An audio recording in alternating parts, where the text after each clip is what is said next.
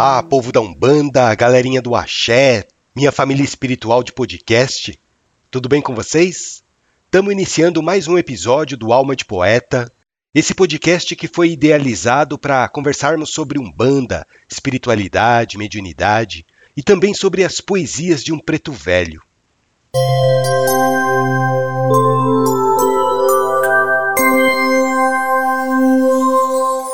No episódio de hoje, a gente vai falar um pouquinho sobre mediunidade, os diversos tipos de mediunidade que existe no ser humano. No meio umbandista, as pessoas costumam achar que mediunidade é simplesmente incorporar espírito, né?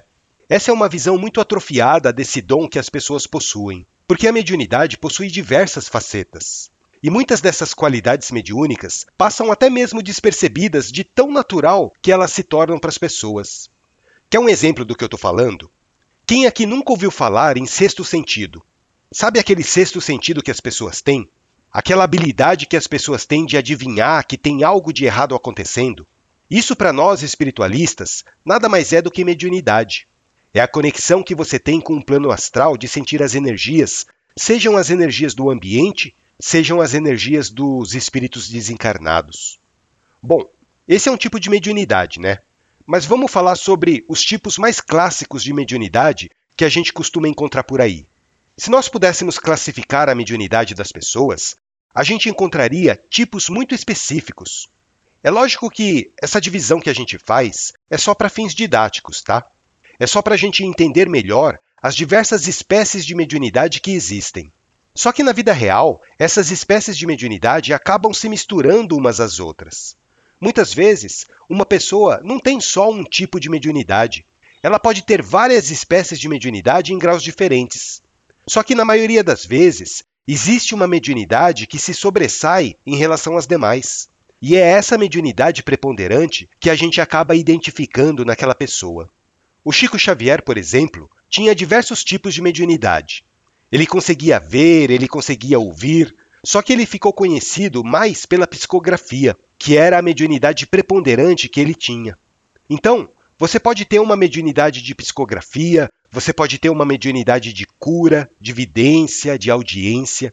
Você pode ter uma mediunidade sonambúlica, uma mediunidade oratória, uma mediunidade sensitiva, ou você pode ter uma mediunidade de efeitos físicos. Vamos conversar um pouquinho sobre cada uma dessas mediunidades. Lembrando, gente, que a mediunidade não é só o contato com os espíritos como as pessoas pensam. Porque muita gente pensa isso, né? Que mediunidade é ter contato com espírito, é ver espírito, é receber comunicação. Mas a mediunidade deve ser interpretada, acima de tudo, como um autoaprimoramento da pessoa. Ser médium é travar uma luta sem tréguas contra o próprio ego. A mediunidade é um exercício de humildade que a gente precisa praticar constantemente. A mediunidade envolve estudo, envolve devotamento, fé, envolve ajuda ao próximo. E assim, mediunidade não é privilégio, né? A mediunidade é uma faculdade do ser humano que pode ser desenvolvida. É uma característica natural que todos nós temos. Você é médium nessa vida em um grau maior ou menor de intensidade. Às vezes, a pessoa fala que não tem mediunidade, mas ela sente as vibrações no mundo espiritual. Muitas pessoas têm uma mediunidade latente, né? A mediunidade dela está lá quietinha, dormindo, ainda num estado muito rudimentar, mas nem por isso ela deixa de existir. Todos nós somos médiums. Todos nós temos algum tipo de contato, mais ou menos intenso, com o plano espiritual. Só que na maioria das vezes, essa qualificação de médium só é dada para aquelas pessoas que possuem uma faculdade mediúnica já bem desenvolvida. A gente chama de médiums aqueles que veem espíritos, que ouvem as vozes, que conversam com eles, a gente chama de médium as pessoas que incorporam. Para nossa sociedade, médium é apenas aquela pessoa que manifesta esse dom com uma certa intensidade ou que tem uma habilidade especial para produzir determinados tipos de fenômenos. Mas, na verdade, a mediunidade se manifesta em nós em tantos graus diferentes que fica até difícil, às vezes, distinguir as pessoas que já têm uma mediunidade de trabalho e as pessoas que ainda têm uma mediunidade incipiente. Bom, Vamos falar sobre cada uma delas para vocês terem uma ideia melhor dos tipos de mediunidade que podem aflorar no decorrer da nossa vida. A primeira mediunidade que eu quero falar para vocês é uma mediunidade que a gente chama de mediunidade de efeitos físicos. O que, que é isso? Mediunidade de efeito físico. Algumas pessoas têm uma característica muito interessante. Elas produzem uma quantidade tão grande de ectoplasma. Para quem não sabe, ectoplasma é o nome que a gente dá à nossa energia vital, a energia que o nosso corpo físico produz. Então, todo mundo produz ectoplasma numa maior ou menor quantidade. E os médiums de efeitos físicos são aqueles que produzem uma quantidade muito grande de ectoplasma. Daí o que, que acontece? Essa energia vital que sai do nosso corpo físico e que, na maioria das vezes, é completamente invisível, acaba sendo manipulada pelos espíritos desencarnados. É através dessa energia vital que os espíritos desencarnados conseguem interagir com o nosso plano material. É através desse ectoplasma que muitas vezes os espíritos conseguem se materializar. Então, gente, vocês já ouviram falar em casa mal assombrada? Sabe aquelas casas antigas que a gente entra a gente ouve barulhos, às vezes a gente ouve passos, às vezes a gente até vê vultos passando de um lado para o outro. Tem gente que até vê o espírito totalmente materializado. Esse fenômeno é produzido pela energia vital que sai do médium. Percebam que, para que haja um fenômeno desse tipo, é necessário que esteja presente um médium de efeitos físicos. E muitas vezes a pessoa nem sabe que tem esse dom, né? Ela simplesmente vai, entra na casa, ela fica assustada e sai correndo. Mas foi a própria energia dela que deu ferramentas para que o espírito desencarnado se manifestasse.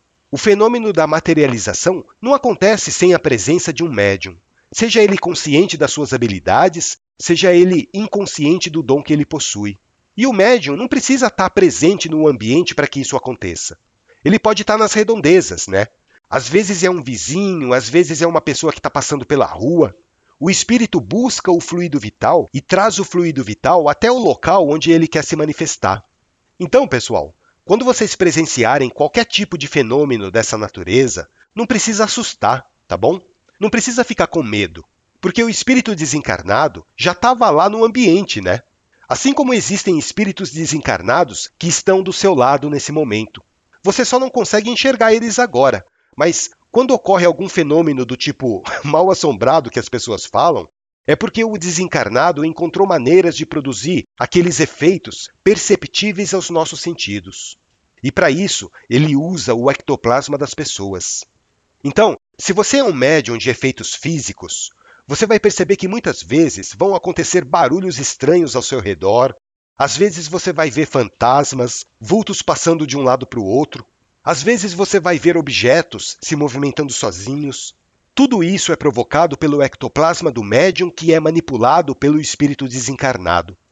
No século XVIII, quando começou a aparecer o espiritismo na Europa e na América do Norte, haviam muitas pessoas que tinham essa habilidade de produzir efeitos físicos. E isso aconteceu por um planejamento do plano espiritual. Muitas pessoas que nasceram naquela época elas já nasceram com essa predisposição orgânica de produzir uma quantidade muito grande de ectoplasma. Daí o que, que acontecia? Quando essas pessoas se tornavam adultas, começavam a acontecer fenômenos físicos inexplicáveis para a ciência daquela época. Mesas girando, móveis que se erguiam no ar, batidas nas paredes, vozes que as pessoas ouviam sem ninguém estar presente no ambiente. Todos esses fenômenos que eram provocados por aqueles médiums de efeitos físicos que nasceram naquela época. E eu digo que isso foi um planejamento da espiritualidade superior, porque havia chegado o momento de espalhar o espiritismo pela terra, né? Espiritismo que eu digo não é exatamente o kardecismo que a gente conhece, mas sim o espiritualismo em geral. A revelação e a comprovação pelos próprios espíritos de que a vida continua depois da morte do corpo físico. A gente costuma dizer que o Espiritismo é o consolador prometido de Jesus. Então, chegou um momento de maturidade espiritual nossa que nós fomos presenteados com essas manifestações. Teve um tempo, na Europa e nos Estados Unidos, que virou uma febre aquelas sessões de mesas girantes, né? Sentava um monte de pessoas ao redor da mesa, se concentravam e depois de algum tempo a mesa começava a se mexer sozinha. Daí as pessoas começavam a fazer perguntas para a mesa e a mesa respondia através de pancadas. Uma pancada para sim, duas pancadas para não. E daí depois tem toda uma história, né, de como essas comunicações com o mundo espiritual foram se aperfeiçoando. Mas eu acho que não vem ao caso da gente falar isso hoje, porque senão a gente vai desviar um pouco o foco aqui de falar sobre mediunidade. O importante é vocês saberem que mediunidade de efeito físico é isso. Sabe aquela brincadeira do copo? Vocês já fizeram isso? Nossa, eu lembro de uma vez que eu estava na escola, eu acho que eu devia estar tá na quinta ou sexta série, e eu e os meus colegas resolvemos ir até a biblioteca do colégio para estudar. Só que daí, ao invés da gente estudar, a gente resolveu fazer aquela brincadeira do copo, né? daí a gente pegou um copo, virou ele de ponta cabeça e colocou em cima da mesa. Todo mundo colocou o dedo no fundo do copo e a gente começou a invocar os espíritos. Brincando, né? E quando o copo mexia, depois de uma pergunta que a gente fazia, todo mundo dava risada porque a gente achava que alguém estava trapaceando, alguém estava mexendo o copo com o dedo. Só que ninguém estava fazendo isso, né? E mesmo assim o copo se mexia. Lógico, né, que para que isso acontecesse, devia ter alguém lá entre nós que naquela época já tinha uma mediunidade de efeitos físicos. Eu sei que teve uma hora que uma colega nossa começou a gritar feito doida, porque ela viu uma sombra escura entrando pela porta da biblioteca e indo até onde a gente estava. E ela gritou tanto que acabou chamando a atenção da senhora que estava cuidando da biblioteca naquele dia. Eu lembro que aquela senhora foi lá para ver o que estava acontecendo e quando ela descobriu que a gente estava fazendo a brincadeira do copo, foi todo mundo para a diretoria. Eu lembro que naquele dia eu tive que levar um bilhete de advertência para minha mãe assinar. Ela não ficou nada feliz com isso. Mas vamos lá, voltando ao assunto. Os médiums de efeitos físicos, eles se dividem em dois grupos.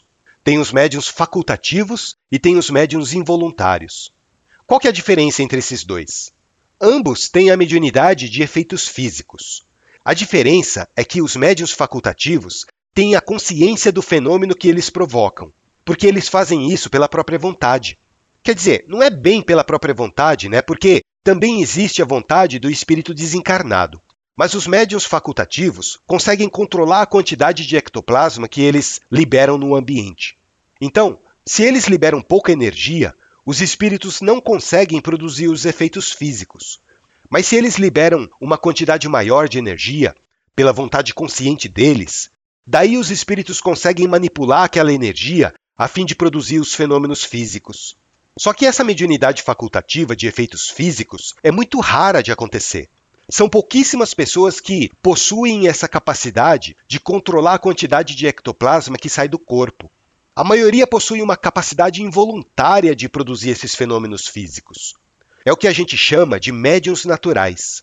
Então, os médiums naturais não têm consciência de quando eles estão liberando energia ou de quando eles estão represando aquela energia vital. Às vezes, eles exercem uma influência no ambiente sem querer, eles não têm consciência da capacidade que eles possuem. Daí o que acontece? Na maioria dos casos, esses médiums naturais acabam se assustando com os fenômenos que eles mesmos ajudam a produzir. É aquela história que eu falei, né? A pessoa entra numa casa mal assombrada, aparece um espírito na frente dela e ela assusta e sai correndo. Só que o espírito se materializou em decorrência da própria energia que aquela pessoa estava liberando. E eu vou contar um segredo para vocês, pessoal. O medo é um liberador muito potente de ectoplasma. Vocês sabiam? Quando a pessoa sente medo, o organismo dela libera uma quantidade muito grande de energia vital. É por isso que muitos espíritos trevosos fazem questão de assustar as pessoas, porque daí a pessoa libera ectoplasma numa quantidade muito maior, né? E essa energia vital, manipulada pelos espíritos, é muito valiosa, principalmente no baixo astral. É como se fosse ouro para eles. Os espíritos desencarnados às vezes travam verdadeiras batalhas para conseguir um pouquinho de ectoplasma. Porque com ectoplasma você consegue produzir remédio, com ectoplasma você consegue produzir arma. Mas vamos lá, voltando a falar sobre médiums naturais e médiums facultativos de efeitos físicos. Complicado esse nome, né? Todo médium natural, com estudo, com treino, acaba aprendendo a controlar a sua energia. Daí ele passa de médium natural para médium facultativo. Percebam que a mediunidade facultativa pode ser desenvolvida através dos exercícios. E depois que a pessoa aprende a controlar a liberação de energia, ela precisa tomar muito cuidado, né? Porque se ela liberar energia em excesso, ela acaba adquirindo um enfraquecimento orgânico. Daí a pessoa acaba ficando doente. O médium natural não, né? Porque chega um momento em que o próprio organismo para de liberar energia no instinto de autopreservação.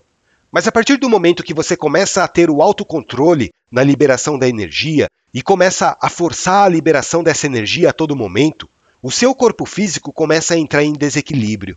É por isso que os médiums facultativos precisam tomar muito cuidado com a saúde e com os excessos da liberação dessa energia.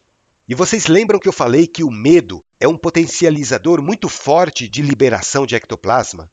Por esse motivo, as pessoas que têm essa mediunidade de efeitos físicos, ou pelo menos que suspeitam que têm essa mediunidade, precisam aprender muito a controlar as suas emoções, principalmente com relação ao medo e à raiva. Elas têm que aprender a controlar aquele rompante de emoção que acontece, porque senão elas podem liberar essa energia na hora errada. Então, gente, se vocês levarem um susto, respira fundo e controla. Deixa aquela adrenalina inicial passar. Tenta voltar para o seu estado emocional natural o mais rápido possível, porque assim vocês estão controlando a liberação do fluido vital. Daí as pessoas podem se perguntar: o que, que eu faço se eu descobrir que eu tenho essa faculdade de mediunidade de efeitos físicos? Como que eu lido com isso? Bom, pessoal, quando uma faculdade dessa espécie se desenvolve espontaneamente, você tem que deixar que os fenômenos sigam o seu curso natural. Porque a natureza é mais sábia do que os homens, né? E vocês podem ter certeza de que os seus guias espirituais, os seus mentores de luz, vão estar atentos para essa mediunidade que vai estar aflorando em você. Se você ouve muito barulho dentro da sua casa, se você vê objetos mexendo sozinhos, procura um centro espírita, procura um terreiro de umbanda sério, que você vai ser muito bem orientada naquilo que você precisa fazer.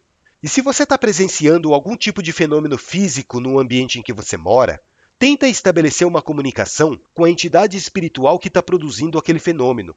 Às vezes o espírito quer simplesmente se comunicar com você. Não precisa ter medo do que vai acontecer. Se você se mantém conectado com seus mentores, você vai estar sempre protegido de qualquer investida do mal. Às vezes o espírito está lá só pedindo ajuda, pedindo uma orientação. Pode ser uma caridade que você está fazendo para um espírito perturbado.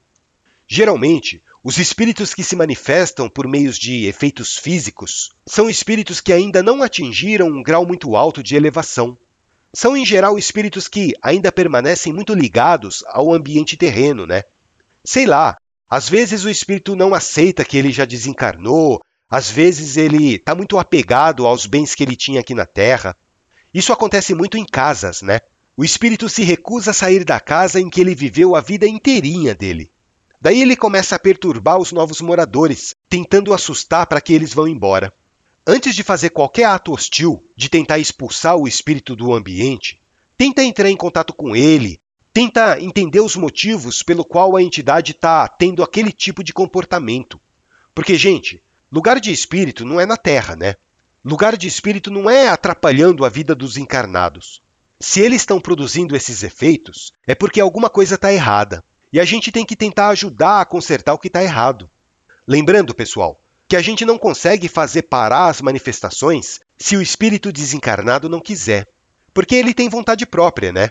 O espírito desencarnado vai conseguir sempre uma fonte de ectoplasma para continuar produzindo aqueles efeitos.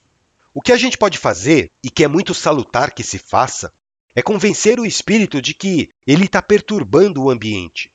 É convencer o espírito da necessidade dele aceitar a nova condição em que ele se encontra e continuar seguindo o seu caminho. Isso é fácil de fazer? Claro que não. É muito difícil a gente conseguir convencer alguém a mudar de opinião, não é verdade? Se a gente não consegue fazer isso nem com os encarnados, quanto mais com um espírito desencarnado. Só que o espírito desencarnado, ele consegue ter uma percepção maior do que nós que estamos presos no corpo físico. Então, ele vai não apenas ouvir as suas palavras, como ele vai também sentir, de uma maneira muito mais nítida, a natureza do sentimento que você irradia.